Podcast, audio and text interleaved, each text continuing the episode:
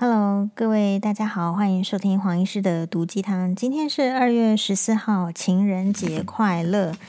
诶，黄医师呢，今天是没有过情人节啦，因为今天本来就没有什么计划哦。今年的话，本来在一开始年初的时候都会是励志说不要买东西呀，然后什么嗯，这个年度的好的礼物呢，就是留待生日的时候买给自己哦。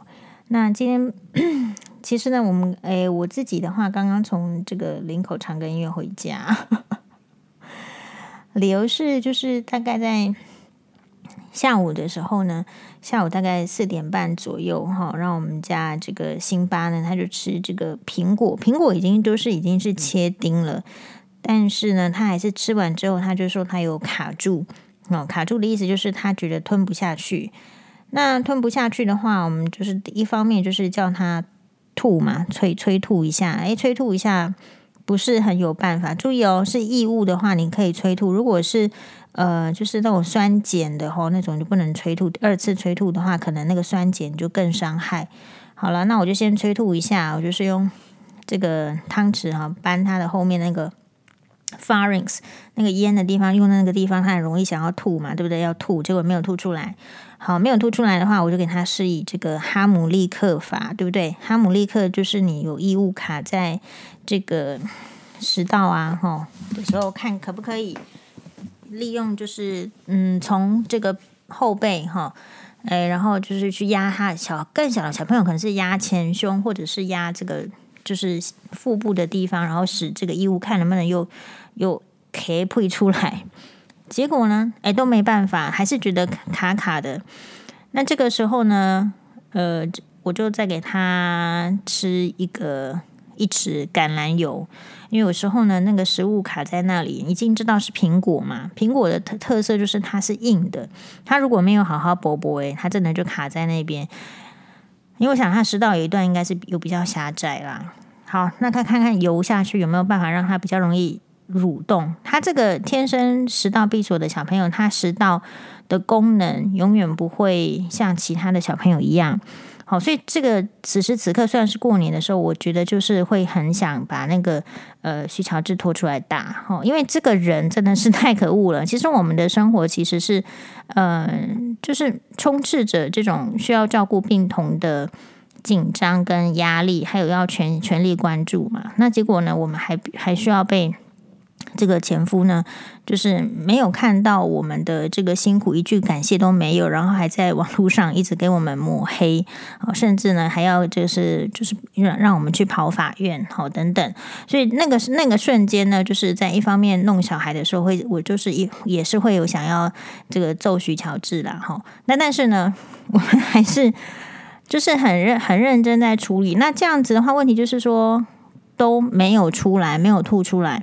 没有吐出来的时候，接下来我觉得这边也是给这个家长一个教育，就是说你要看他，如果东西卡住的话，食道是什么地方？是食物下去的地方，是口水下去的地方，跟气管、支气管的呛到不太一样哦。支气管如果呛到的话，很容易就是会黑掉。黑掉的意思是因为。气管是气道，如果没有氧气进去的话，小朋友很容易会会发黑，或者更小很容易发黑。那个是气道的阻塞，所以那个会呼吸会困难啊，因为氧气进不去不够。好，所以到底你这个食物卡住是卡在食道呢，还是卡在呼吸道？这个要很重点的区别，就是要要看他的呼吸是不是。有顺畅，那如果是卡在食道的话，因为呢，就是接连这个是呃口水也会比较吞不下去，所以会他会想要吐口水这个动作。好，那这样子，我大概这样子做之后，我就知道说，好要这个叫车，好叫计程车去去去医院。那去医院的话，其实。就我自己的话，会判断我什么时候要去台北长庚，什么时候我要去林口长庚。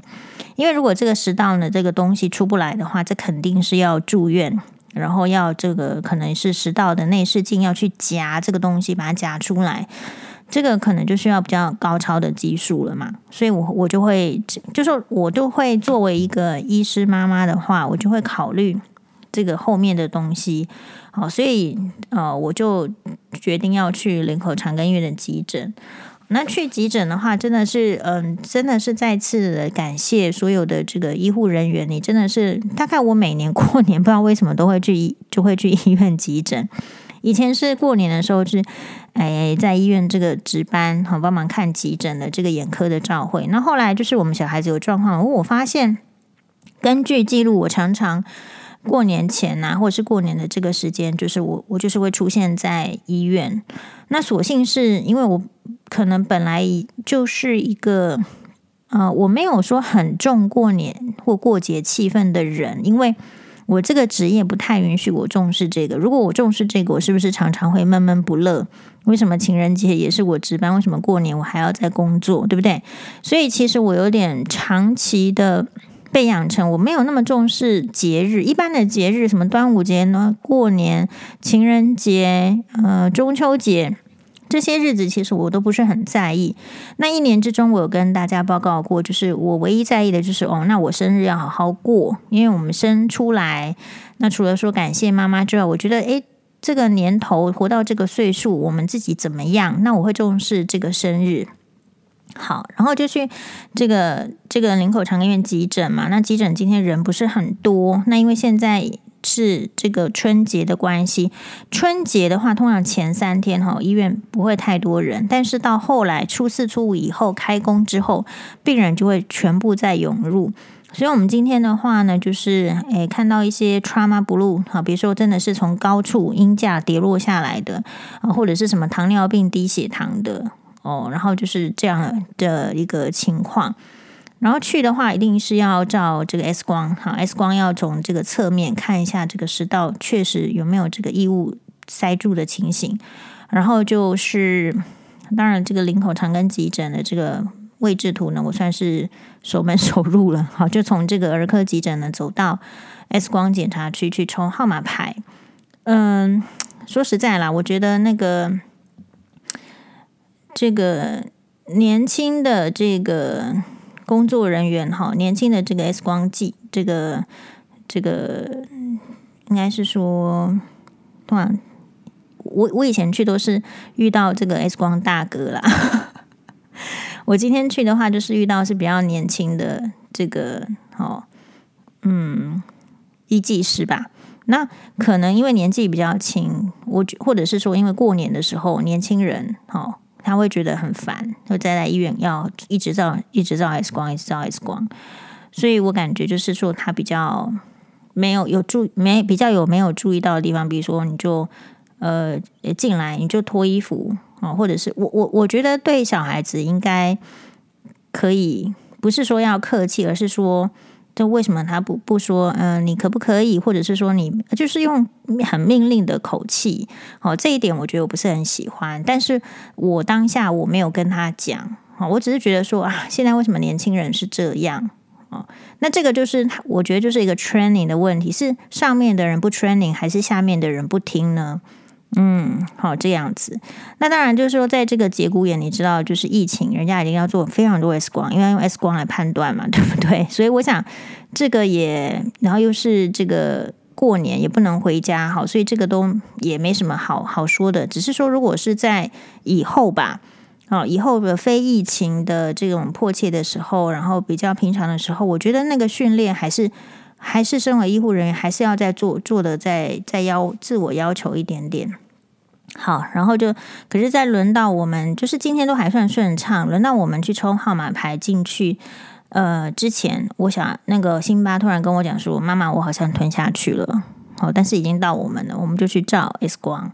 那照 X 光的话，后来就是医生有判断，我觉得在某些地方、某个地方还是有，诶比较狭窄，要注意，所以就是必须在耳提面命说啊，你一定要啵啵诶，一定要把它咀嚼的比较细嚼慢咽，然后再吞下去。有时候呢，也不见得是家长的这个粗心，而是说你你很难，你你的状况就是这样。所以我的心里的这个感觉就是像很多。呃，听众朋友会，特别是家里有这个青春期的小孩子啊，都都会有一些苦恼，说小孩子好像不会读书，好不会听话。那我只是觉得，就是我我今天的心得，就是或者是我常常的心得是，啊，那我的小孩子身体就是比较不好。可是呢，其实他们还蛮乖的。所以我想，每一个人在这个亲子教育里面会遇到的挑战，就是会不一样。所以其实我很讨厌看到那个粉砖里面好说什么喜欢黄医师留长头发这种话的，我就是看了就觉得很讨厌。为什么？因为我们就是没有条件要留长头发的人。你试想一下，就是说，比如说，如果我当这个住院医师的时候，头发留很长，然后我晚上还假设有洗头，我到底要怎么这个头发吹到一半的时候出冲出来看病人？好，或者是说，我们小孩子有时候这种小孩子的这个疾病都是突然来来的，他不会比较特别，他不会像老病人、老人这样子哈，慢性病很久。小孩子的病通常就是比较急的，就突然发生，所以怎么有可能说留长头发，然后在那边就是就一直弄头发，每天在那边弄弄头发，把它弄卷，或者说我去烫头发，然后早上起来不弄它，会整个很难看，所以那根本不是我考虑的生活。好，那所以呢，诶，我今天又觉得就是。因为有这个事情，我又觉得像今天早上也是看到一则这个网友跑来，我怎么写了一大堆不通不通顺的不温呃不通顺的语句，然后不知道他在写什么，好像在教训我一样，我也是一键就封锁。因为我看那个文章哈，其实我有跟大家报告说，啊，我以前有学过速读，所以其实我扫过去。我大概知道他在写什么，那我就决定可以封锁了。所以，我封锁人非常快的。那结合今天的这个封锁事件，跟我后来送就是带小孩子去医院急诊看病的经历，我就觉得我很正确。我的时间不能让不相干的人对我人生毫无帮助的人浪费掉。好，所以这个也是在这个情人节，在过新年的时候。我们都应该要想一想，时间是那么的宝贵。你的你的时间如果不留给你爱的人，那至少要留给你自己。那很多人其实是不爱你的，但是他就是存心来浪费你的时间。如果你愿意被他浪费，那你就是这是你的选择。那是这不是我的选择。哈，我觉得可以呃浪费时间的人真的蛮幸福的，因为他的人生就是。可以这样子随随便便就浪费掉，然后我们觉得好像我们就没有办法过那样的人生。好，事实上我最近还在想说，我们今年度呢，固然要这个打官司，好，固然要照顾小孩子，要这个看门诊，好，弄病人的事情，但是也许今年度会很想要呃研究一下呃丘吉尔的。我我想要再把英国首相丘吉尔再研究的再再透彻一点，比如说他的演讲，他到底有什么精髓？嗯，为什么呢？因为丘吉尔说，如果你给只给他一个五分钟的演讲，他必须要准备一个礼拜；如果你给他四十分钟的演讲，他前一天就可以准备好了。所以从这个里面来讲，我就觉得说，哎，也许我也要检讨一下黄医师是不是废话太多。好，就是说可能在时间的这个运用上，也许可以更精简。也许一个 podcast 我们不要超过十五分钟，但是可能都是这个很很很扎扎实实的。那如果为了要做一个很扎扎实实 podcast，你可能要要有很很多的这个筹备工作吧？也许要收集资料，也许要去反复想一下你到底要讲什么。好，所以没关系，我们就是设想一下，不然的话就是每天大概就是。诶，这样子的分享也不错哦，所以我觉得都是可以在这个自己的考虑当中。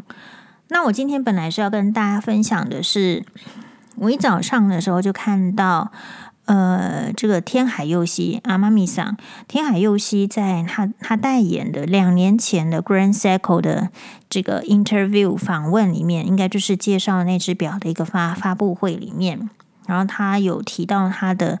这个都 YouTube 看得到他的所谓的人生的格言。他说呢，他十七岁的时候就考上了日本非常著名的宝冢音乐学校，十七岁的时候就入学。那么在他入学的时候呢，他的呃父母亲哦，是他的父母在他入这个宝冢音乐学校之前，唯一提醒他要做到的事情就是，我们先念中文哦，就是年相应。份相应，托西说不能说。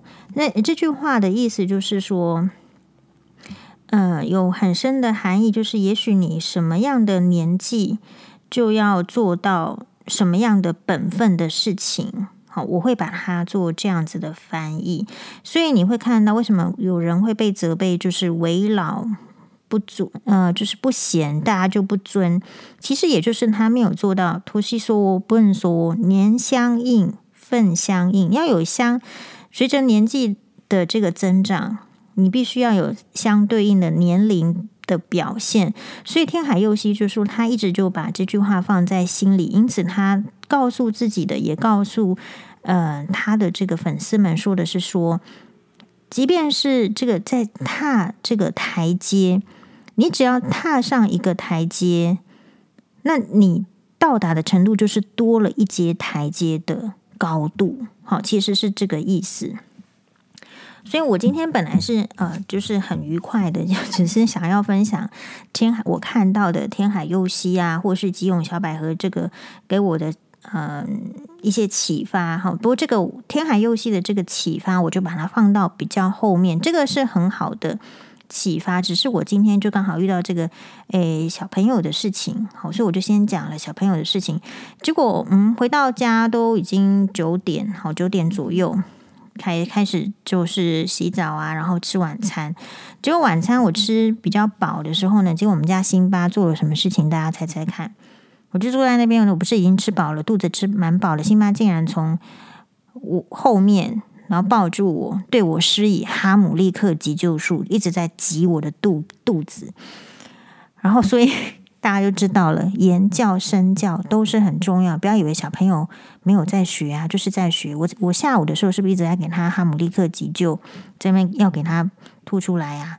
结果晚上回来，他看到我坐在那边，我就像一个猫熊一样吃饱坐在那边，他就从后面给我抱住。然后我想说，是是怎样？是情人节吗？不是啊，他不懂得情人节，好，然后他就开始给我很用力的压肚子，再给我示意哈姆立克急救术。好的，谢谢各位观众、各位听众的收听，这个就是黄医师今天的情人节报告，拜拜。